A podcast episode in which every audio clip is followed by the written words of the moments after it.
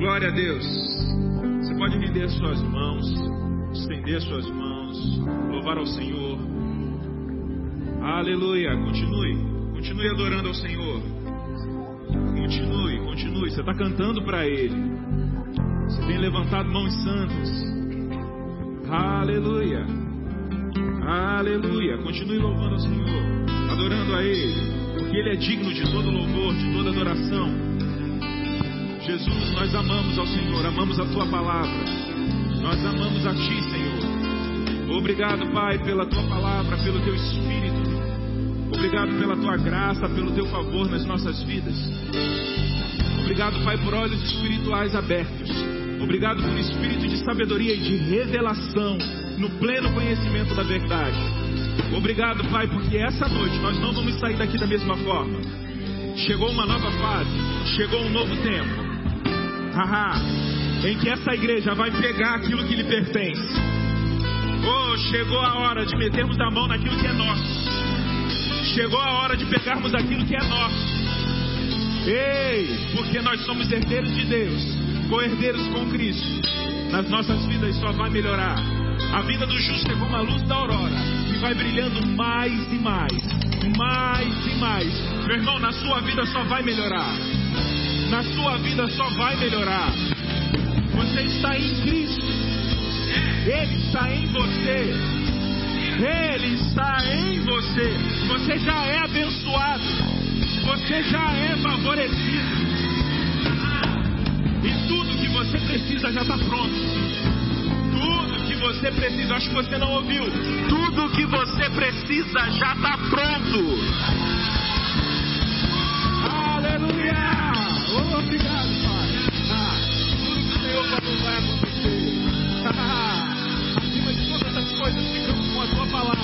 Acima de tudo, acima de tudo, nós nos consagramos à tua vontade, à tua palavra. Obrigado, Pai, pela tua palavra. Ela é viva e eficaz. Mais penetrante do que qualquer espada de dois gumes, capaz de dividir juntas e medulas, pensamentos e propósitos do coração nós nos consagramos à tua palavra, nós, nós aceitamos a tua palavra como uma verdade absoluta sobre as nossas vidas, a verdade definitiva sobre as nossas vidas. Nós abrimos os nossos corações, as nossas mentes para receber da tua palavra. Espírito Santo ministra aos nossos corações. Porque uma só palavra vinda do Senhor está mudando as nossas vidas, vai mudar as nossas vidas, está mudando para sempre. Obrigado, Pai.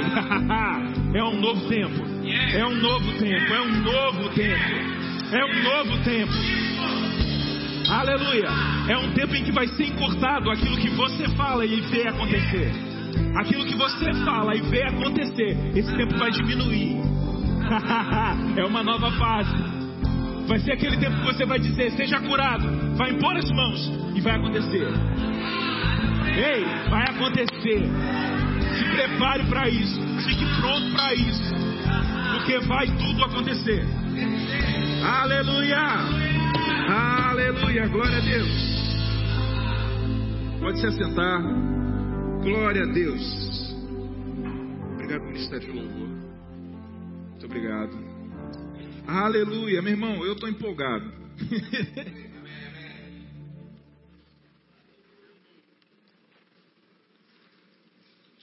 Alguma coisa errada com esse cronômetro.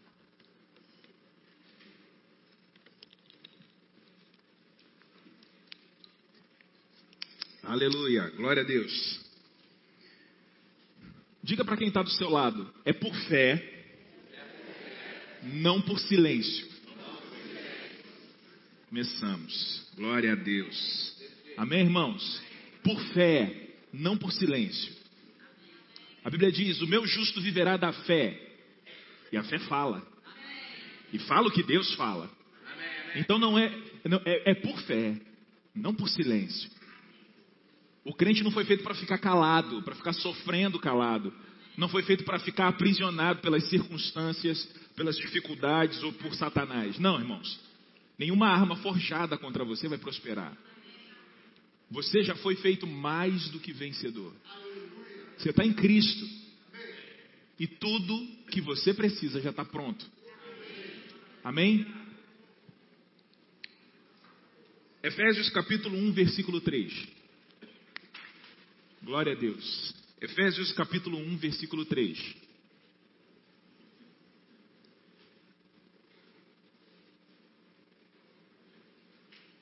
Você achou?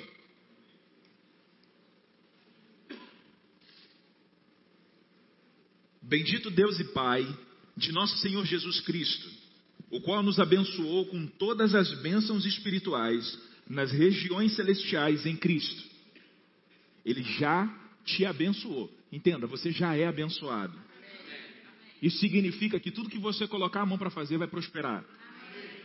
Gálatas capítulo 3, versículo 13. A Bíblia diz que Cristo se fez maldição no seu lugar. Isso quer dizer que você deixou de ser miserável. Isso quer dizer que você deixou de ser enfermo. Isso quer dizer que você agora é filho de Deus, é um com Ele. Mas o que eu vou falar hoje aqui tem a ver com o fato de que você já é abençoado e que você não é mais miserável. O preço foi pago e você foi feito abençoado. É, é, é, você foi feito rico. Entenda o que eu quero dizer. Jesus se fez pobre para que nele você fosse enriquecido em todas as coisas. Não é assim que vamos encontrar lá na carta de Paulo aos Coríntios? Cristo Jesus sendo rico, ou seja, ele não tinha falta de nada, ele se fez pobre para que nele você fosse enriquecido em todas as coisas. Então, Deus está dizendo que fez você rico. O mundo e as circunstâncias vão tentar dizer o contrário. Vão tentar dizer que você é pobre, que você não pode. Mas Deus está dizendo que você é rico, que Ele já fez isso. Não foi você quem fez, foi Ele que fez em Cristo para alcançar você. Amém? Entenda. Você precisa renovar sua mente, você precisa agarrar o que Deus fala porque existe aquilo que Deus fala e existe aquilo que o mundo está dizendo. Você consegue entender isso? Vai acontecer quando você, quando você concordar com Deus. Vai acontecer aquilo que você está crendo quando você concordar com Deus. Não existe a possibilidade de Deus se mover com alguém que discorda dele, ou em favor de alguém que discorda dele. Se você. E, e, irmãos, isso costuma acontecer. É muito fácil a gente falar isso aqui de cima. É muito fácil a gente, quando está ministrando para alguém lá fora, ou, ou falando para alguém a respeito daquilo que a gente crê, a gente se posicionar dessa forma. Mas a gente tem que se policiar e se posicionar por aquilo que a palavra diz. Você já é rico. A boa mão do Senhor está sobre você. Tudo que você botar a mão para fazer vai prosperar. Existe o que ele disse e existe o que o mundo está dizendo. Você vai se deparar com mentira, e mentira não vai mover a mão de Deus. Você vai se deparar com o natural, e isso não vai mover a mão de Deus. E você vai se deparar com a verdade. E o que é a verdade? A palavra é a verdade. O que Deus disse é a verdade. E o que ele disse move a mão dele. Deus vai se mover em seu favor quando você abrir a sua boca para falar o que ele fala.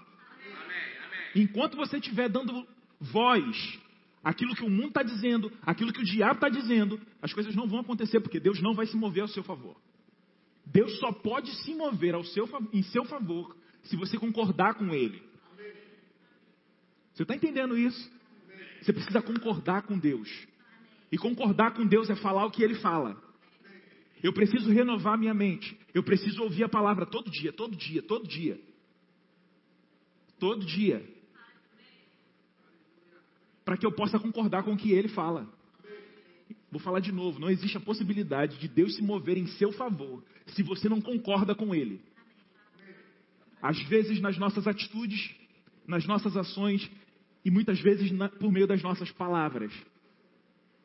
Uma pressão vem e você abre a boca para falar o contrário daquilo que deveria. Será que eu estou com febre? Eu acho que não vai dar para pagar tudo esse mês. O dinheiro entra na conta e já sai, o dinheiro vai todo embora. Isso é discordar de Deus. Porque ele disse que de nada você vai ter falta. Porque ele disse que vai suprir cada uma das suas necessidades em Cristo Jesus. Que ele se fez pobre para que você fosse rico. Entenda, Deus é o dono do ouro e da prata. Concorda com isso? Está lá em Ageu. Deus é o dono do ouro e da prata. E você é herdeiro de Deus. Tudo é vo... O dinheiro foi feito para ficar na tua mão. Ei, as fortunas, os milhões, os bilhões, os trilhões foram feitos para estar na mão da igreja. Amém? Não foi feito para estar na mão de traficante, de corrupto, de bandido. Foi feito para estar na mão da igreja. O que é preciso? Que você mude a mentalidade. Que você passe a saber e falar e concordar em suas atitudes e palavras a respeito daquilo que Deus fala sobre você. Você é rico. Se Deus falou que você é rico, você é rico.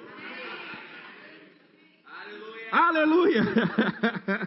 Eu estou empolgado, irmão. Você vai ver por toda a Bíblia que os resultados obtidos pelo povo de Deus aconteceram quando eles concordaram com Deus. Amém?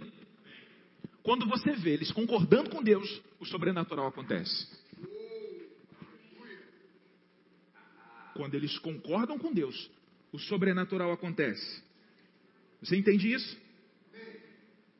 Então, Hebreus capítulo 6, só vou ler para você, depois você pode anotar. Hebreus 6,12, para, não vos, para que não vos torneis indolentes, mas sejais imitadores do que, dos que pela fé e paciência herdam as promessas. Existem promessas para você na Bíblia. Amém? Por isso que é um testamento. Você é o herdeiro. Existem promessas para você. E você vai herdá-las pela fé. Então hoje nós vamos falar sobre fé e sobre o espírito da fé. Amém?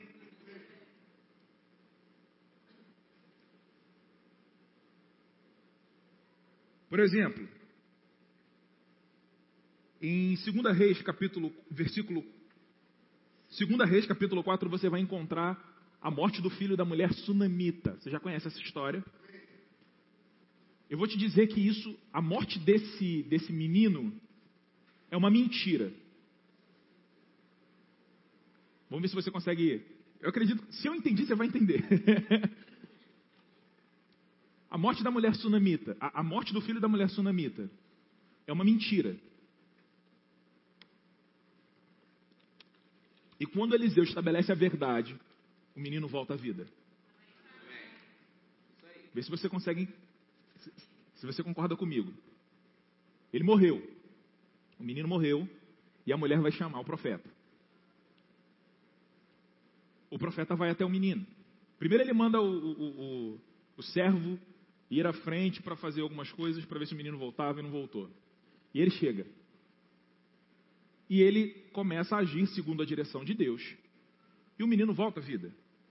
Você já leu essa história? O menino ressuscita. Eu não vou falar dessa história, não vou entrar a fundo nessa história porque a gente vai ver outras. Porque ele estabeleceu a verdade.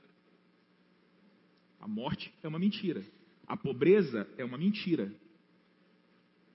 A incapacidade é uma mentira. O eu não consigo é uma mentira. Porque pela palavra você vai estabelecer a verdade. O que é a verdade? Eu volto a falar sobre isso. João capítulo 17, versículo 17, se eu não me engano. Pai, santifica-os na verdade, a tua palavra é a verdade. Então a palavra de Deus é a verdade. Seja Deus verdadeiro e todo homem mentiroso. Então Deus é a verdade, a palavra é a verdade. Amém? Então quando ele estabelece, quando ele concorda com Deus, o menino volta à vida. Se acontecer de você impor as mãos sobre os enfermos e declarar a cura, a mentira vai ter que sair. O câncer tem que bater em retirada. Ele vai ter que levantar da cadeira de rodas, porque a verdade está sendo estabelecida. Amém? Glória a Deus. Números capítulo 14, verso 1. Números 14, a partir do versículo 1. Aqui nós vamos ver a respeito dos espias. Moisés mandou 12 espias até à cidade para verificar como era a cidade. E esses espias estão retornando e dando um. A maioria deles, né, pelo menos dez deles, dando um parecer negativo. O que Deus falou para eles? Eles habitariam, eles, eles tomariam a terra. Amém? Jericó, se eu não me engano, é o nome da cidade, não é isso? São os muralhas de Jericó? Não, não peraí. Deixa eu só ter certeza aqui para.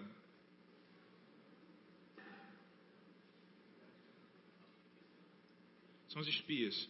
É porque eu esqueci. Canaã. Amém. Enfim, esses, esses dez voltam com, com um parecer negativo. E Deus disse que eles, eles tomariam a terra. Certo? Deus disse, vai. Moisés manda os espias e eles voltam com um parecer negativo.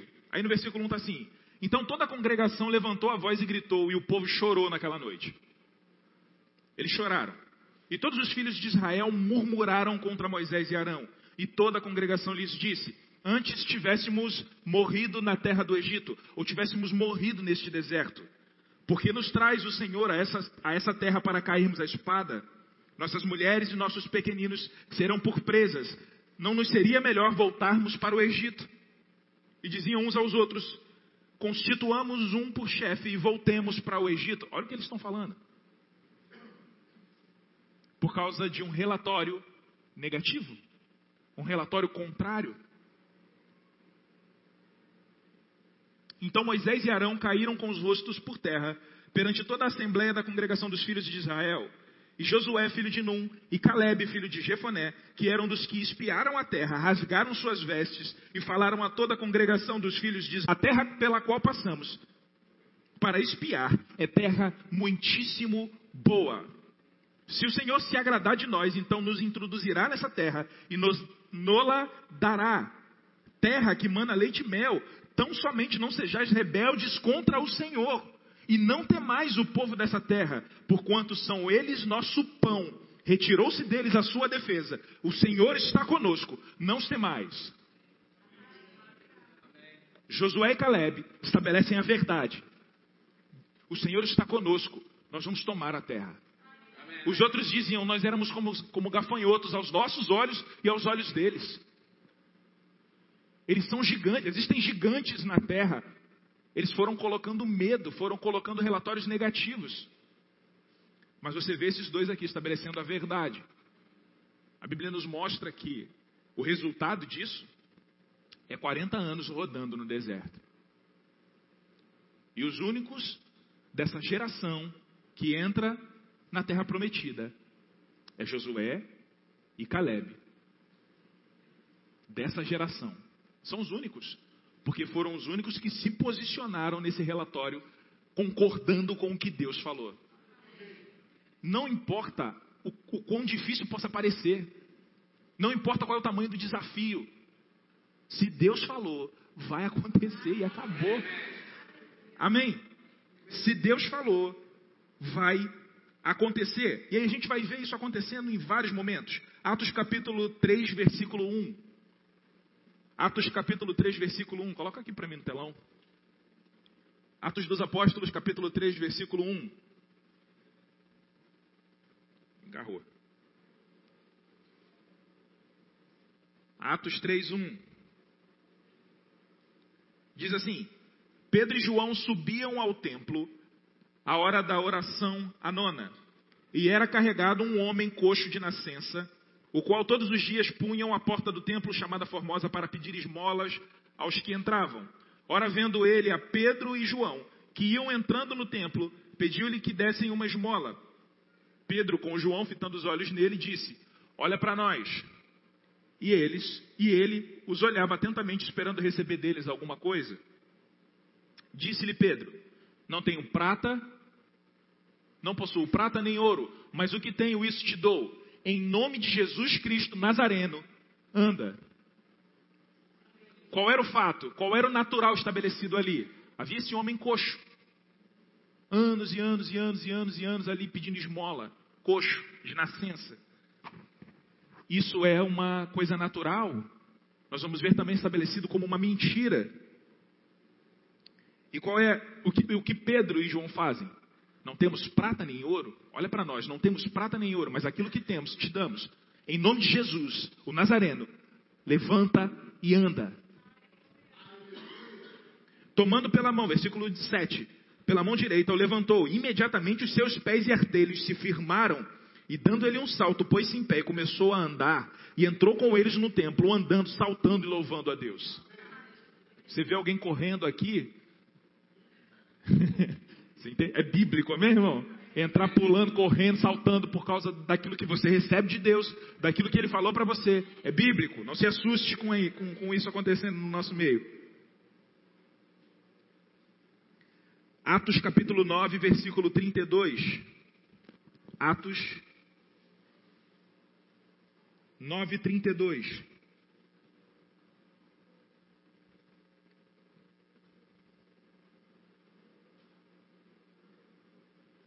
E aconteceu que, passando Pedro por toda parte, veio também aos santos que habitavam em Lida. Achou ali certo homem chamado Enéas, que havia oito anos jazia numa cama, porque era paralítico. Disse-lhe Pedro: Enéas, Jesus Cristo te cura. Aleluia. Você está entendendo? Ele está substituindo, irmão. Ele está fazendo uma substituição. Ele está colocando a verdade no lugar do que é natural e no lugar daquilo que é uma mentira. É isso que, eu, que, eu, que Deus nos propõe essa noite. Nós vamos fazer isso, nós vamos colocar aquilo que é a verdade no lugar daquilo que por tanto tempo, talvez natural, talvez mentira, tenha sido colocado na sua vida. Você vai trocar o natural pela verdade. Você vai trocar a mentira pela verdade. Então, se existe algum tipo de enfermidade, você vai estabelecer cura, falando. Se existe alguma necessidade, alguma falta, você vai estabelecer a verdade, provisão, você vai chamar a existência as coisas que não são como se já fossem. Amém? A Bíblia diz que a alma generosa prosperará. Você vai cumprir os princípios, claro. Cumprindo os princípios, você vai chamar e vai acontecer. Jesus Cristo te cura, levanta-te e faz a tua cama, e logo se levantou, versículo 34, né? Versículo 35. E viram-no todos os que habitavam em Lida e Sarona, os quais se converteram ao Senhor. Havia em Jope uma discípula por nome Tabita, que traduzido quer dizer Dorcas, a qual estava cheia de boas obras e esmolas que fazia. Ora, aconteceu naqueles dias que ela, adoecendo, morreu, e tendo-a levado, lavado, colocaram-a no cenáculo. Como líder era perto de Jope, ouvindo os discípulos que Pedro estava ali, enviaram-lhe dois homens, rogando-lhe: Não te demores em vir ter conosco. Pedro levantou-se e foi com eles. Quando chegou, levaram-no ao cenáculo e todas as viúvas o cercaram chorando e mostrando-lhe as túnicas e vestidos que Dorcas fizera, enquanto estava com elas. Mas Pedro, tendo feito sair a todos, pôs-se de joelho e orou, e voltando-se para o corpo, disse: Tabita, levanta-te. Ela abriu os olhos e, vendo a Pedro, levantou-se. Entende? Essa mulher estava morta. Eu vou te mostrar Jesus fazendo isso. Vamos lá, Marcos 5. Evangelho de Marcos, capítulo 5. Glória a Deus.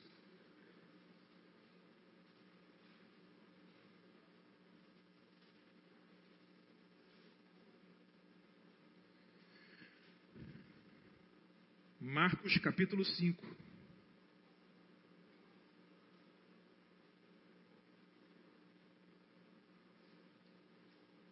Vinte e um. Tendo Jesus passado de novo no barco para o outro lado, ajuntou-se a ele uma grande multidão, e ele estava à beira-mar. Chegou um dos, um dos chefes da sinagoga, chamado Jairo, e logo que viu a Jesus, lançou-se-lhe aos pés. E lhe rogava com instância, dizendo: Minha filha está nas últimas. Rogo-te que venhas e lhe imponhas as mãos para que sare e viva. Jesus foi com ele e seguia uma grande multidão que o apertava. Ora, certa mulher que havia 12 anos padecia de uma hemorragia que tinha sofrido bastante às mãos de muitos médicos e despedindo de tudo quanto possuía sem nada aproveitar, antes indo a pior. Então nós temos duas situações aqui. Nós temos, primeiramente, a filha de Jairo, um dos chefes da sinagoga local, e a mulher do fluxo de sangue. Nós temos essas duas circunstâncias uh, vindo ao encontro de Jesus, certo? No meio do caminho, essa mulher aparece. Você conhece essa história. Ela ouviu falar da fama de Jesus.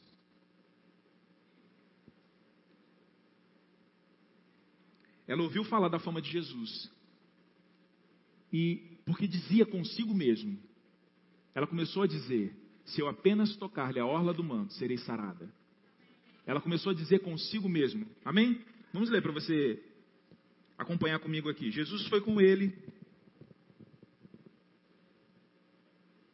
e seguia uma grande multidão que o apertava. A hora certa, mulher que havia 12 anos parecia de uma hemorragia. Eu parei no versículo 26, não foi? 27. Tendo ouvido falar a respeito de Jesus, veio por trás entre a multidão e tocou-lhe o manto, porque dizia: Se tão somente tocar-lhe as vestes, ficarei curada. E imediatamente cessou a sua hemorragia e sentiu no corpo estar já curada do seu mal. E logo Jesus, percebendo em si mesmo que saíra dele poder, virou-se no meio da multidão e deu a oportunidade para a irmã. Levou um tempo ali, não foi? Eu imagino Jairo que está com a filha doente, prestes a morrer. Essa mulher é curada e Jesus dá uma oportunidade para ela. Quem foi que me tocou? Mestre, todos te tocam, você está sendo pressionado aí pela multidão. Não, mas de mim saiu poder, de mim saiu virtude. E a mulher ali tremendo, declarou a ele tudo o que aconteceu. E ele disse: A tua fé te salvou. Amém? No versículo 34 ele diz isso: Filha, a tua fé te salvou. Então é a tua fé. Amém? Fica livre desse teu mal. Enquanto ele ainda falava, chegaram as pessoas da casa do chefe da sinagoga que disseram: A tua filha já morreu. Por que ainda incomodas o mestre? Só um detalhe: a, a liderança das sinagogas, naquela época, os saduceus eram os líderes das sinagogas. E eles não criam em ressurreição. Amém? Enquanto ele ainda falava, chegaram. Ah, tá. Versículo 36. O que percebendo Jesus disse ao chefe da sinagoga: Não temas, somente crê. E não permitiu que ninguém o acompanhasse, senão Pedro, Tiago e João, irmão de Tiago. Quando chegaram à casa do chefe da sinagoga, viu Jesus um alvoroço. E os que choravam faziam grande pranto. E entrando, disse-lhes: Por que fazeis alvoroço e chorais? A menina não morreu, mas dorme. O que, o que disse o, o, o cara que chegou lá da, da casa do chefe da sinagoga? A menina morreu. Jesus chega no local, está todo mundo chorando e ele disse: A menina não morreu, ela dorme. E todo mundo riu dele. É isso que a Bíblia vai dizer no, no versículo seguinte: E riam-se dele. Versículo 40. E riram dele. Porque ele disse: A menina não está morta. Todo mundo viu que ela morreu naturalmente falando, podia parecer uma mentira da parte de Jesus. Você concorda com isso? Podia parecer uma mentira. Ela não está morta, ela dorme. Só que lembra, Jesus só faz o que vê Deus fazer e só fala o que vê Deus falar. Se a palavra é a verdade, a mentira era a morte e não o que Jesus disse. O que Jesus disse era verdade. Ela não está morta. Por quê? Porque Jesus é a ressurreição e a vida. Mesmo que esteja morto, vai voltar a viver. Amém. Glória a Deus. Então Jesus não mentiu, ele falou a verdade porque ele falou a palavra, ele só falava a palavra. Amém. Ele é a, ele é a própria palavra, ele é a verdade. E riam-se dele. Irmão, deixa deixa eu falar isso para você. Pode acontecer que quando você começar a falar da sua BMW, quando você começar a falar da sua X6, as pessoas riam.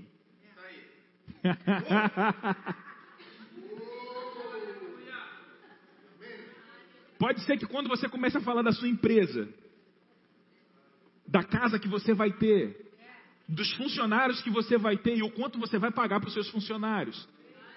Pode ser que quando você comece a falar do quanto você vai prosperar, daquilo que Deus vai fazer através de você. Quando você começar a dizer que vai para as nações, quando você começar a dizer aquilo que Deus falou para você. Aleluia. Pode ser que riam de você. Mas se você está falando o que Deus fala, quem entendeu? se você está falando o que Deus fala, agora eu preciso saber o que Deus fala. Amém? Fé. Existe uma diferença entre fé e achismo. A gente não está aqui acreditando em qualquer coisa, nós estamos nos embasando naquilo que Deus falou. Até porque o compromisso dele é com o que ele falou. Amém. Amém. Riam-se dele, porém ele tendo feito sair a todos, tomou consigo o pai e a mãe da menina e os que com ele vieram, e entrou onde a menina estava. Tomando a mão da menina, disse-lhe: Talita cume, que traduzindo é: Menina, a ti te digo, levanta-te. Imediatamente a menina se levantou. Pôs-se a andar, pois tinha doze anos, e logo foram tomados de grande espanto. Amém? A menina voltou à vida. Porque o que ele fala é a verdade. O que Deus fala é a verdade. Irmãos, o que eu quero dizer é: o que, que você está dizendo a respeito da sua vida de prosperidade?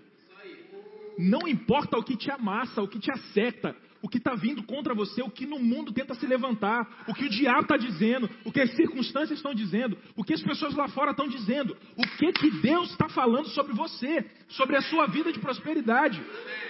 Ei, se Deus disse, vou dizer de novo, se Deus disse que você é rico, você é rico e acabou. Amém? Deus falou. Deus falou, eu me fiz pobre para que você fosse rico. Amém. Eu comecei com Efésios capítulo 1, versículo 3, dizendo que no reino celestial, nas regiões espirituais, tudo já está pronto. O seu chamado já está pronto. A sua casa está pronta. O seu carro está pronto. A sua faculdade está pronta. O seu chamado está pronto. Está tudo pronto. Tudo que você precisa para viver o que Deus te chamou para fazer. Tudo que você precisa para a vida já está pronto. Só que a Bíblia nos mostra que Deus chama as coisas que não são como se já fossem. E ele diz: pela fé, é pela fé que você vai conseguir essas coisas. Tudo que você vai pegar é pela fé. E fé é crer com o coração e falar. Crer e falar com a sua boca, como dizia o nosso saudoso pastor Bud. Crer, fé é crer com o coração e falar. O espírito da fé, 2 Coríntios capítulo 4, versículo 13. Eu criei, por isso falei. Pelo mesmo espírito da fé, nós cremos, por isso falamos. Amém? Você crê e fala e vai acontecer. Você crê e fala e vai acontecer. Agora, circunstâncias podem se levantar. O mundo pode se levantar, muita coisa pode acontecer. Mas nada pode mudar o que Deus falou. Irmão, Deus não muda. O que Ele disse para você não vai mudar. O que Ele te chamou para fazer não vai mudar. Ele pode acrescentar, mas Ele não vai mudar de ideia. Estou falando que ele pode acrescentar, porque você pode ser chamado para ser pastor e Deus dizer assim: ah, você vai ser pastor e missionário. Você pode ser pastor e psicólogo, não sei. Mas existem, por exemplo, Deus falou para mim que eu trabalharia dentro, trabalharia como ator, né, dentro da área artística, como diretor, produzindo meus filmes, mas também ensinaria. Também teria o chamado ministerial. Então, eu estou dizendo que Deus pode somar aquilo que você já foi chamado para fazer, mais alguma coisa. Mas Ele não vai mudar de ideia a respeito daquilo que Ele disse para você. Amém? Uma coisa muito importante que, que eu fiz quando, assim que eu nasci de novo, foi perguntar para Deus o que, que Ele queria. Senhor, o que, que o Senhor quer que eu faça? Porque eu cheguei sem saber nada, irmãos. Mas descobri que tinha um negócio de chamado aí, um tal de chamado. Que não era o filme. Eu falei, um filme não deve ser, um negócio de filme de terror não deve ser isso não. Mas havia um chamado, eu falei, Senhor, se o Senhor quer que eu pare de atuar, se o Senhor quer que eu pare de fazer essas coisas, me fala e eu vou parar. E Deus me disse, não, não é isso que eu quero, eu quero que você continue lá dentro, você vai ser luz lá dentro. E já que você se dispôs a parar, agora você vai para a televisão, eu vou te colocar entre os grandes, depois você vai produzir seus filmes. Então, foi isso que Deus me disse? Se você perguntar, Ele vai te responder. Se você quer saber aquilo que, para aquilo que você foi chamado para fazer, pergunte para Deus e venha fazer o rema. Amém? Porque acho que 98% das pessoas que eu conheço descobriram um chamado dentro do rema. Amém? Glória a Deus. Então, nós vemos aqui o próprio Jesus estabelecendo a verdade, fazendo essa mudança, essa, essa transformação na realidade. Você, você causa uma mudança no natural, você causa uma mudança na realidade por meio da palavra. Amém? Nós vamos ver isso acontecendo de forma muito forte. Só vou citar para você ter como, como exemplo. Lucas capítulo 5, versículo 17 ao 25. Você vai ter a história do paralítico que entra pelo teto. Lembra dessa história? Ele entra, não tinha como, como entrar na casa.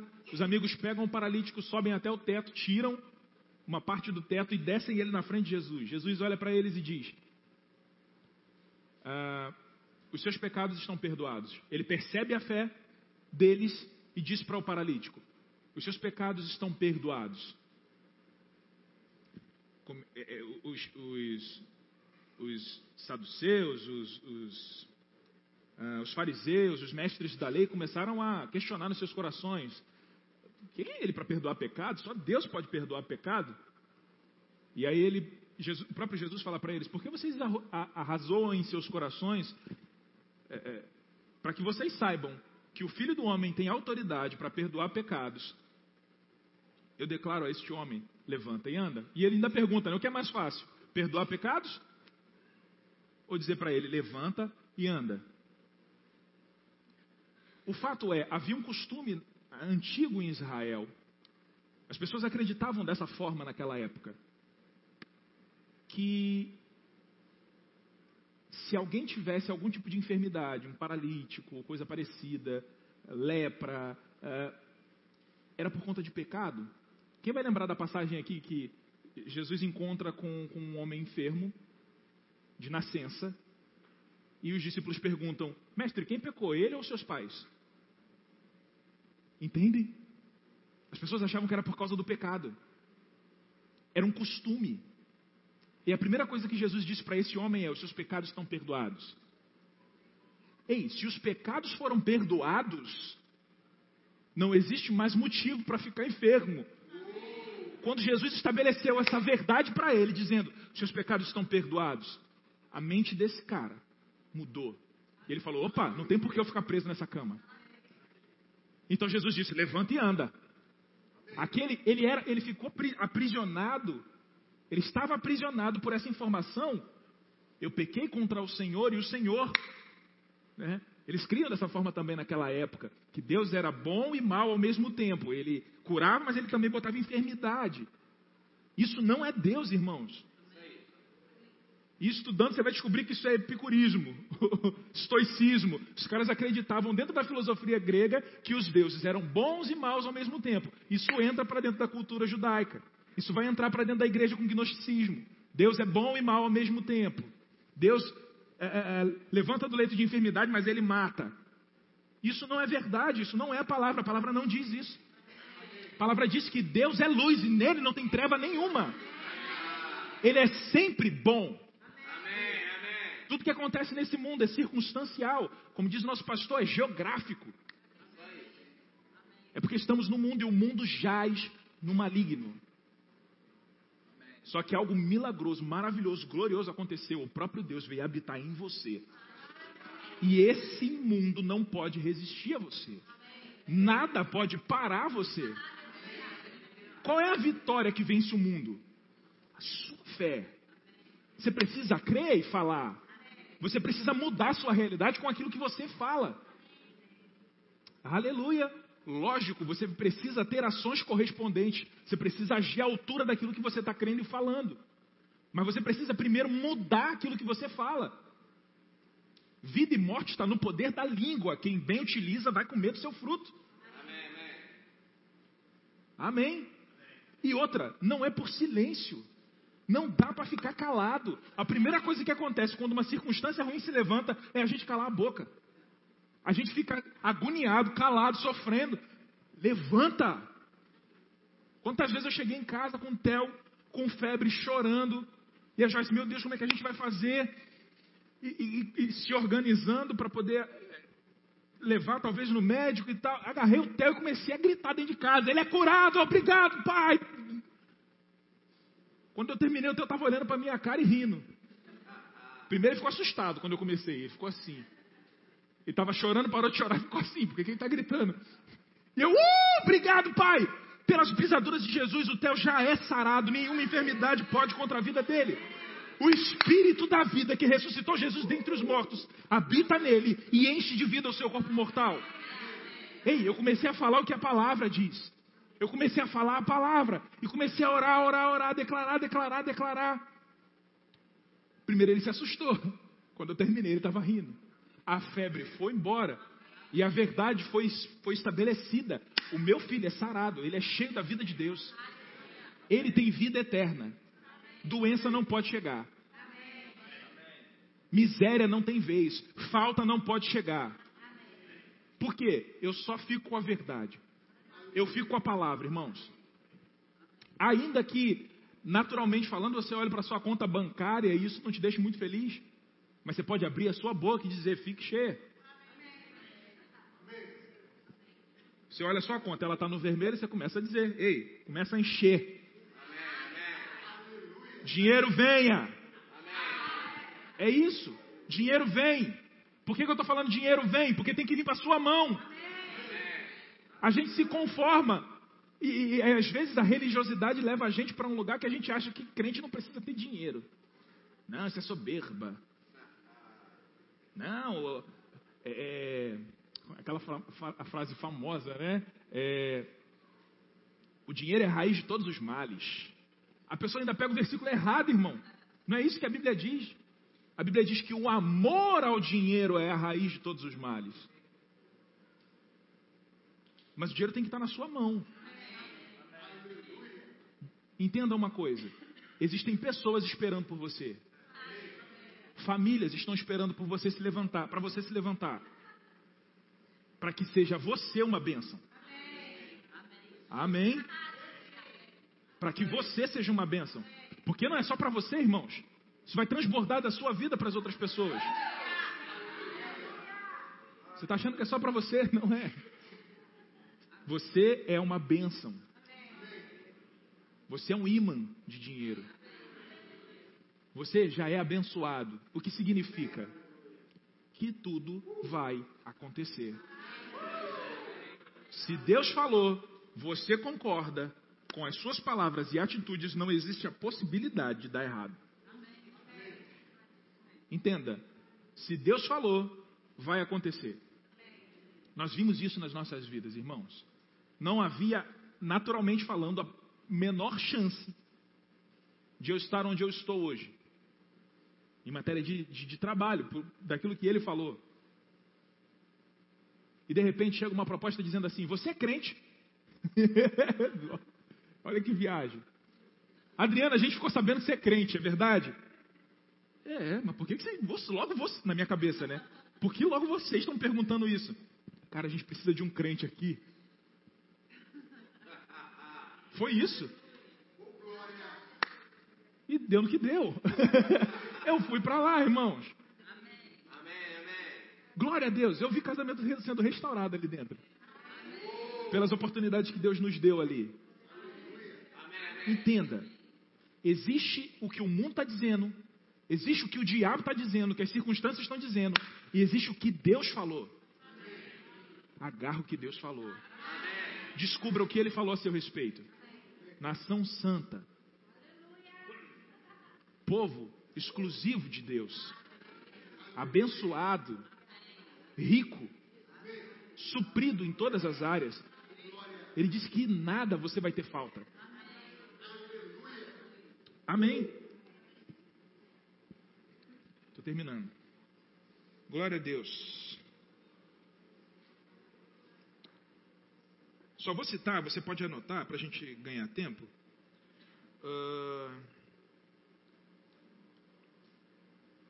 Mateus capítulo 10, versículo 32.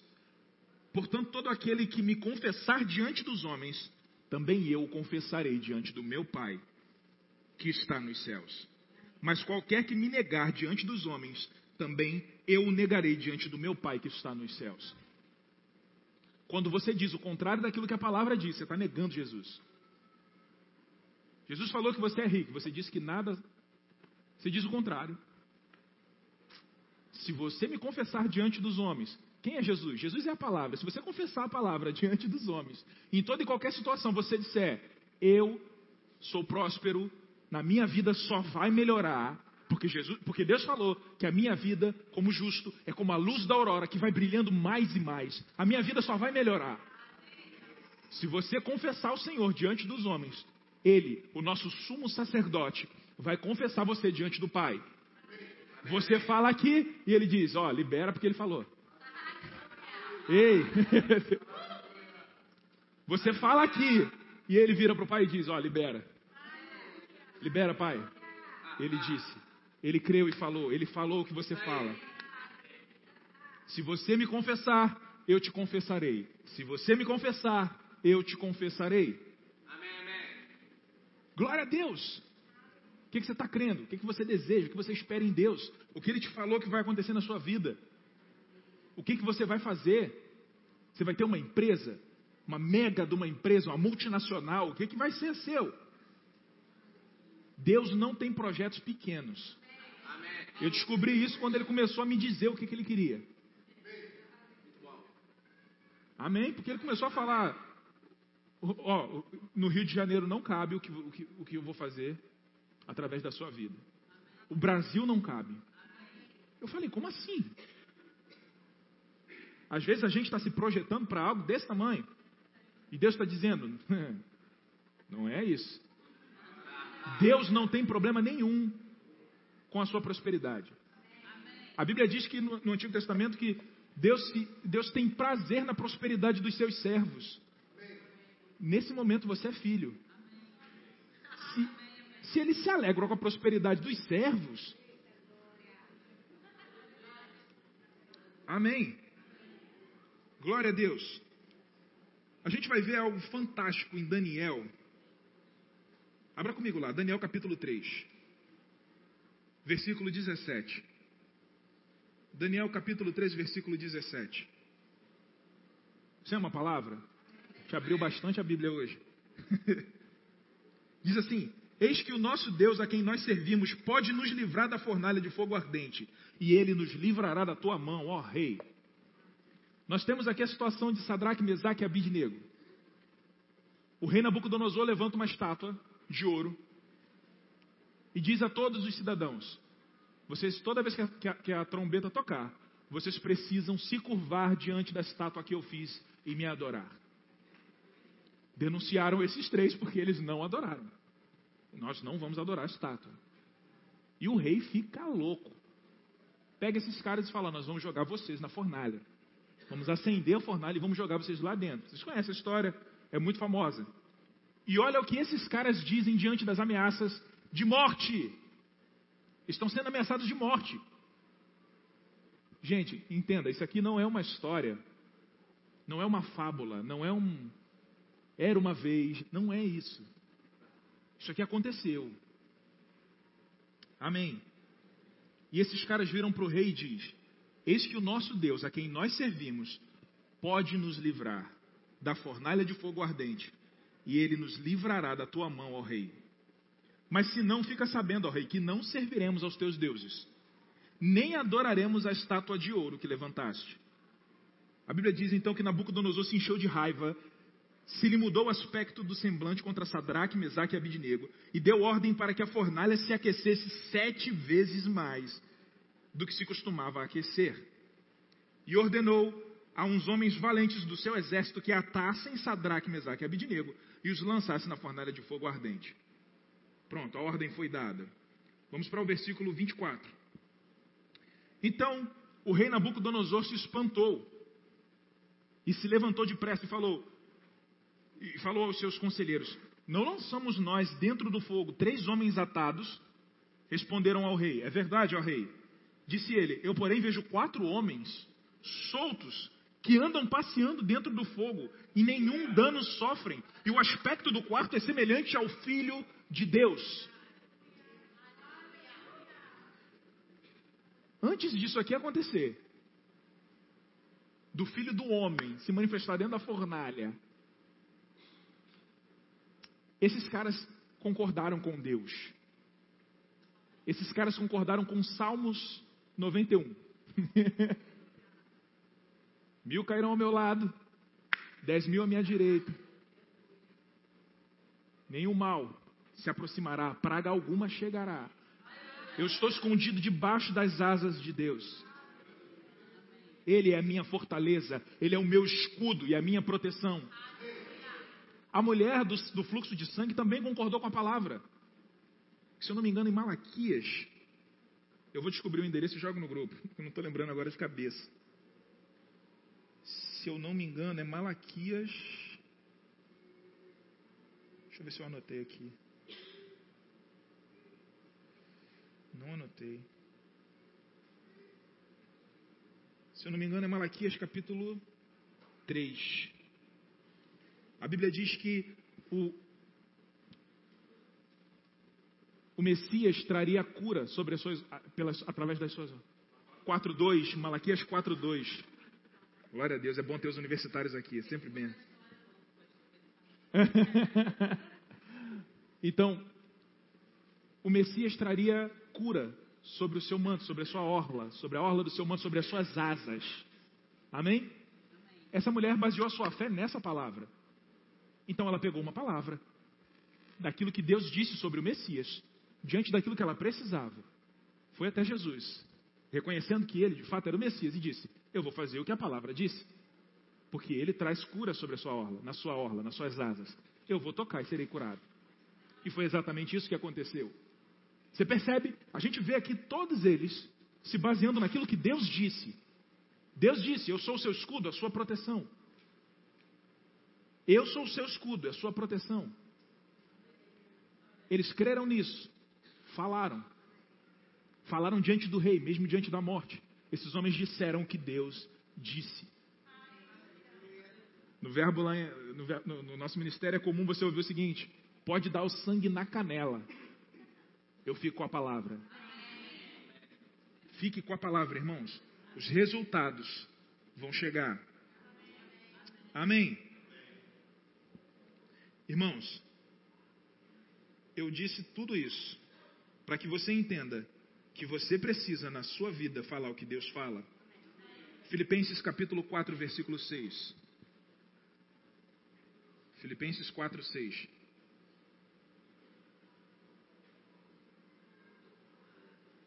Aleluia. Não andeis ansiosos por coisa alguma, antes em tudo sejam os vossos pedidos conhecidos diante de Deus, pela oração e súplica com ações de graças. Ou seja, você precisa falar, precisa ser conhecido diante de Deus. Você confessa a palavra, Jesus vai confessar diante do Pai aquilo que você disse. Vai acontecer, irmão nós vemos em várias passagens, eu te mostrei muita coisa dentro da Bíblia, para que você veja que homens e mulheres creram no que foi escrito, creram no que Deus disse, falaram, creram e falaram, e aconteceu. A Bíblia diz que em nada você vai ter falta. Amém? Salmos 23: O Senhor é meu pastor, nada me faltará. Amém? Filipenses 4,19: O meu Deus, segundo suas riquezas em glória, há de suprir em Cristo Jesus cada uma das minhas necessidades. Na carta de Paulo aos Coríntios, você vai encontrar a passagem que diz: Cristo Jesus, sendo rico, se fez pobre para que nele você fosse enriquecido. Gálatas 3,13, você vai encontrar o fato de que Jesus se fez maldição para que você fosse abençoado, para que você fosse abençoado e recebesse a promessa do Espírito. Você já é abençoado. Deus está contigo. Isso significa que miséria não tem mais vez na sua vida, enfermidade não tem mais vez na sua vida. Você não está sozinho, Deus está contigo. Pega a palavra, pega o que Deus disse, crê nisso e se levanta, porque a sua vida nunca mais vai ser a mesma. Irmãos, Deus está te dando ferramentas para que você creia e mude a história da sua vida. Deus, Deus queria que você fosse salvo. Glória a Deus por isso. Deus queria que você fosse curado. Glória a Deus por isso. Deus quer. Amém? Mas Ele também quer que você prospere. Porque para você fazer aquilo que Deus te chamou para fazer, você vai precisar de dinheiro. Não acho que isso é ruim, não acho que isso é um problema. Você precisa de recursos financeiros. Vou te falar, irmãos, o que eu ganho hoje não paga o meu sonho. Não paga. Não, você tem uma ideia? O que eu ganho hoje não paga nem as câmeras que eu preciso para começar a produzir meus filmes. Imagina quando eu for contratar a equipe, começar a trazer todo o material que eu vou precisar, estúdio, viagens para poder filmar. Não paga, não banca. Preciso crer. Não tenha problemas com dinheiro, irmãos. Se organize. Seja dizimista e ofertante fiel. Cumpra o princípio. Seja generoso. Arranque esse espírito de avareza daí. Mande-se embora. Se levanta. Pega a palavra e coloca a palavra no lugar disso. Faça essa substituição. Se um sentimento vem, se um pensamento vem contrário àquilo que Deus disse, muda ele, abre a sua boca. Eu sou próspero, por isso eu posso ser generoso. Eu sou próspero, por isso eu posso ser generoso. Até isso ficar tão forte em você, que você não vai nem mais ouvir o não dá, o não tem, o não pode. É, meu irmão, você é próspero, você é rico. Entenda, a gente não fala isso para arrancar dinheiro das pessoas. Não é esse o propósito. A gente quer ver você cumprindo o propósito. Porque existem milhões de pessoas esperando por você. Eu precisava crer para estar onde eu estou trabalhando hoje.